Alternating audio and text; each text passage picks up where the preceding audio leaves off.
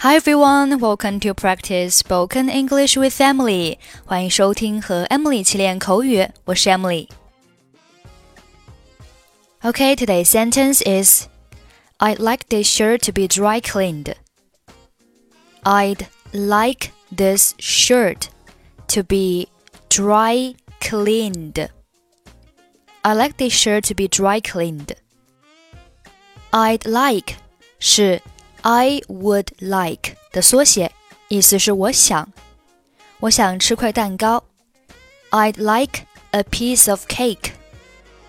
Dry clean 是一个合成词，dry, d r y，做形容词可以表示干燥的、干性的、凉爽、干燥的地方。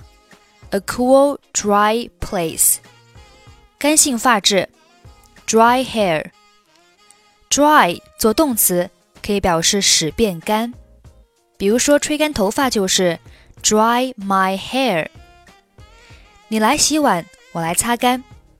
You wash the dishes and I'll dry.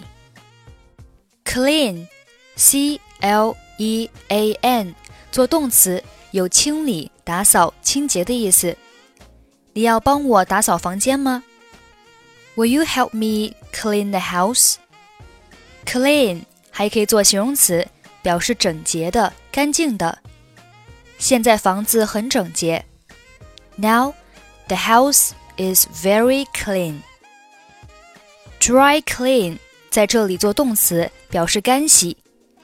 I'd like this shirt to be dry cleaned，意思就是我想把这件衬衫干洗一下。 有什么可以帮您的吗？Can I help you？是的，我想把这件衬衫干洗一下。Yes, I'd like this shirt to be dry cleaned. 好的，你想什么时候来取衣服？Sure. When do you want to get it back? 我下午要穿。 你们这儿能不能提供加急服务？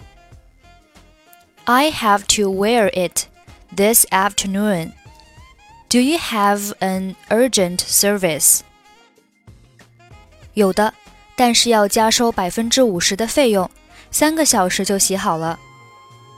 Yes, but we charge fifty percent more, and it only takes three hours.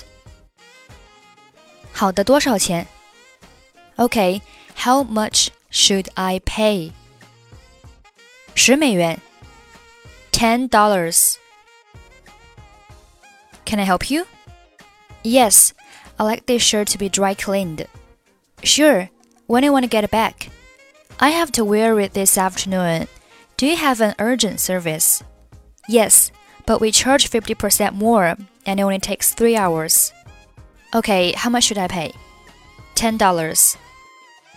Okay, that's it for today. 获取节目完整文本，欢迎关注微信公众号“英语主播 Emily”。I'm Emily. I'll see you next time. Bye bye.